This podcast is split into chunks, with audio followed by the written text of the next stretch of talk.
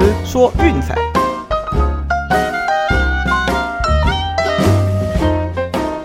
看球赛买运彩，老师教你前往拿白。大家好，我是陆老师，欢迎来到陆老师说运彩的节目。哦，终于到了足球季热闹开打的时候了。哦，那当然，事实上上个礼拜哈，欧洲的五大联赛就已经正式展开。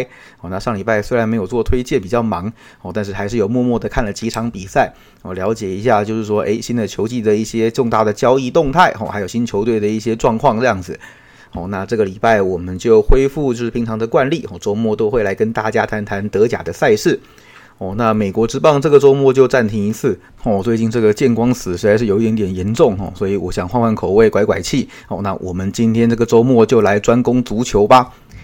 啊，谈到足球也跟大家预告一下哦，就是 Eleven 体育家族这一季有转播西甲的赛事哦，一共有三百八十场。对，那就是有兴趣的观众朋友都可以锁定 Eleven 体育台哈来收看西班牙家族联赛的比赛。哦，那今年除了西甲之外呢，哦，那还有像是英超跟意甲也都有转播。哦，只可惜我们的德甲是暂时看不到啦。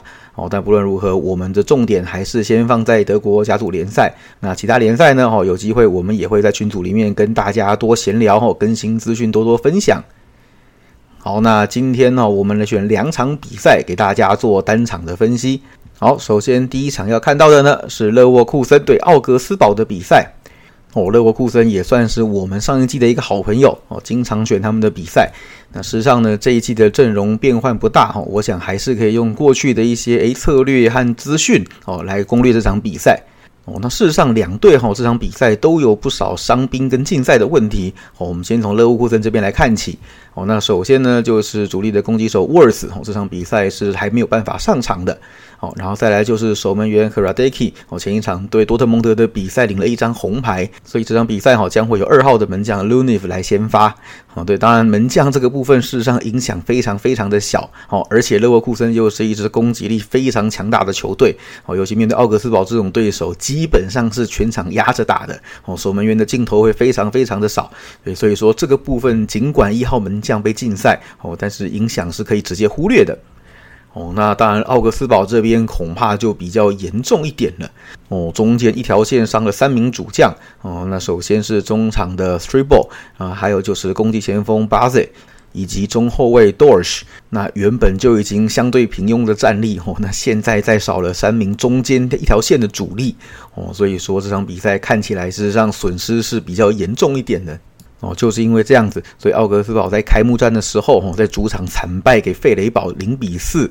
哦，那勒沃库森在客场事实上跟那少了哈伦的多特蒙德，哦，那是蛮拉锯的啦。哦，最后是零比一败下阵来。那那场比赛事实上原本哦有个冲动是要推大分，哦，毕竟那个组合是万年大分的一个选项。哦，那还好最后是没有碰了。哦，最后是踢的是个一比零的结果。哦，那无论如何啦，这场比赛哈，在主场看起来啊，勒沃库森应该是强很多很多，这是毫无悬念的。哦，而且要知道呢，啊，像当然 Patrick Schick 是不分主客场，他攻击都非常猛的。哦，上一季二十四颗进球，主客场各占一半。诶，可是像迪亚比就有差喽，迪亚比上一季的进球十三颗，哦，那有八个是发生在主场。哦，那助攻呢也是一样，十二次当中有八次是在主场传出来的。哦，所以说这个主客的表现落差就稍微大了一点点。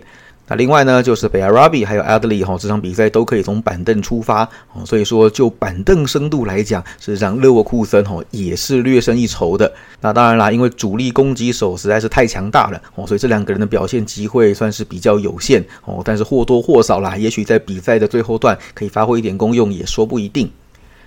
哦，那我们再来看一下上一季的主客场表现哈。哦，上一季勒沃库森是让主客场差不多猛哦。那主场是十胜两和五败哦，三十九颗进球，二十三颗失球哦。那奥格斯堡就有点糟糕啦。那客场只有三胜四和十败哦，进了十四颗球，失掉了三十分哦，这个是非常非常不理想一个成绩哦。像奥格斯堡这种就是很明显哦，主客落差非常大的一个球队。那这场比赛呢，又在少掉三名主力的情况下来应战哦，我想恐怕是凶多吉少了哦。那最重要的是，接下来我们看的趋势的部分。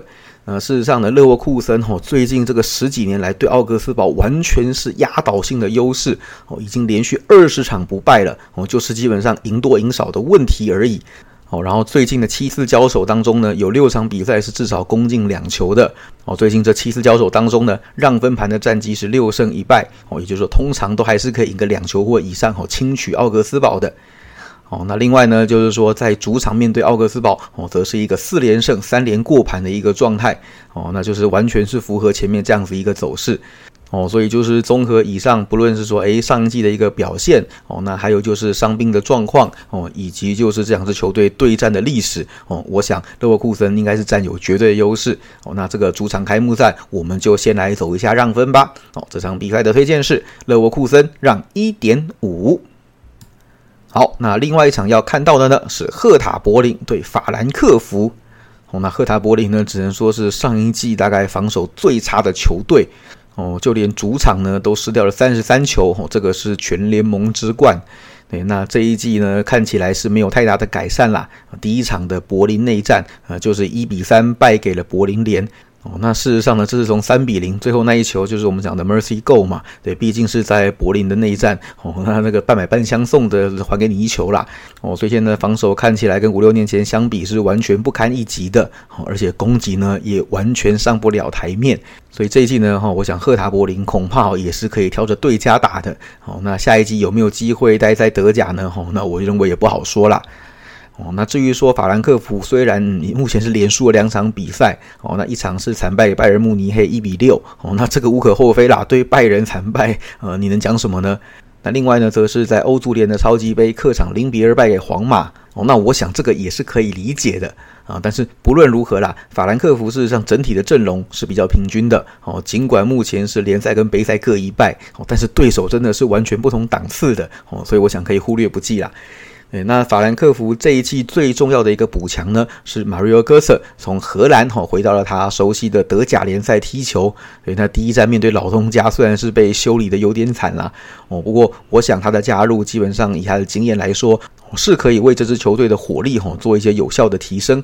啊，至于说伤兵的部分哈，那那个赫塔柏林这边那个 Eldered 哦，从瓦伦西亚转过来的，目前伤看起来是还没有好哦，这场比赛看样子暂时还是无法上阵的。那另外一个虽然影响不大哈，也是简单跟大家提一下哦，那就是韩国的选手李东俊哦，那他大部分时间是以替补出赛哦，这个部分影响算是比较微乎其微啦哦，但不过他这场比赛还是挂伤号的哦，跟大家报告一下状况而已。那法兰克福这边哈，基本上是主力全员健康的状态，所以整体来讲哈，这个状况应该是不需要担心的哦。那法兰克福哈，事实上主客场的表现落差比较没有那么大。那上一季是六胜五和六败，诶，还至少维持一个在五成左右的胜率哦。德甲基本上只有欧冠那四支球队哦，胜率是在五成以上，那其他能够客场维持在五成哦，就算是相当理想了。那极弱不振的柏林哈，则是呃六胜三和八败哦，是整个德甲只有五支球队在主场胜率低于五成，对，柏林是其中之一哦。顺带一提，法兰克福上一季主场胜率也低于五成哦，四胜七和六败，那基本上就是整天在跟对手咬和局那一种。上一季整季下来哈，主客场加起来一共踢了十二场和局哦，这个是全联盟第二高的一个成绩。哦，但是这场比赛，我想法兰克福事实上是有机可乘的哦，因为这几季面对柏林哦，事实上是踢得非常非常的理想。最近几季的交手哈，不分主客，战绩是四胜一败哦，而且呢，赢都是赢两分以上哦，那个比分都踢到非常非常高的哦。那如果说在客场交手呢，哦，则是出现了四胜一败，哎，真的很奇怪哈，他们在别人家特别会踢哦，就是说上一届战绩是如此，在这个对战组合当中也是一样的走势。哦，那今年呢，在有哥策加入的情况之下，哈，我想啦，这个攻击应该是可以比较接近前几年那种火力哦，所以先跟大家预告一下，这一季如果看法兰克福的比赛，哦，大分长期来走，应该是一个正一 V 的选项。套用在这个组合，哈，也是一样的状况哦。那最近的几季交手出现了四大一小哦，在客场更夸张，五连大。哦，已经很久很久没有出现过小分了。哦，基本上就是说，哎，赫塔柏林至少都能够反咬个一口。哦，那剩下呢，就是看法兰克福哦踢个三分四分来血洗对手。那这个对战组合哈，我想有一点食物链的味道哦。那尽管哈前面法兰克福是已经二连败，但是再强调一次，对手真的太强哦，所以说那个不要太认真的去看待哦。那面对赫塔柏林这种层级的对手哦，我想是一个让胜场开张的一个大好时机哦。因此这场比赛的推荐是法兰克福让零球以及二点五大分。好，最后再帮大家整理一下哈。那我们今天的推荐呢，首先第一场比赛是勒沃库森让一点五啊，第二场比赛是法兰克福让零球以及二点五大分，都记下来了吗？好，那今天呢，美国职棒就跳过一次哈，大家轻松的看看德甲，看看足球哈，换换口味。哦，那明天我们再回复到美国职棒的分析推荐给大家啦。以上就是今天的节目内容，希望大家会喜欢。记得订阅并分享我们的频道，给身边喜爱运动、热爱运彩的朋友一起看球赛、聊运彩。也欢迎加入烂群组一起讨论。不要忘记到我们的粉丝团以及 Instagram 去按个赞哦。我是陆老师，我们明天见，拜拜。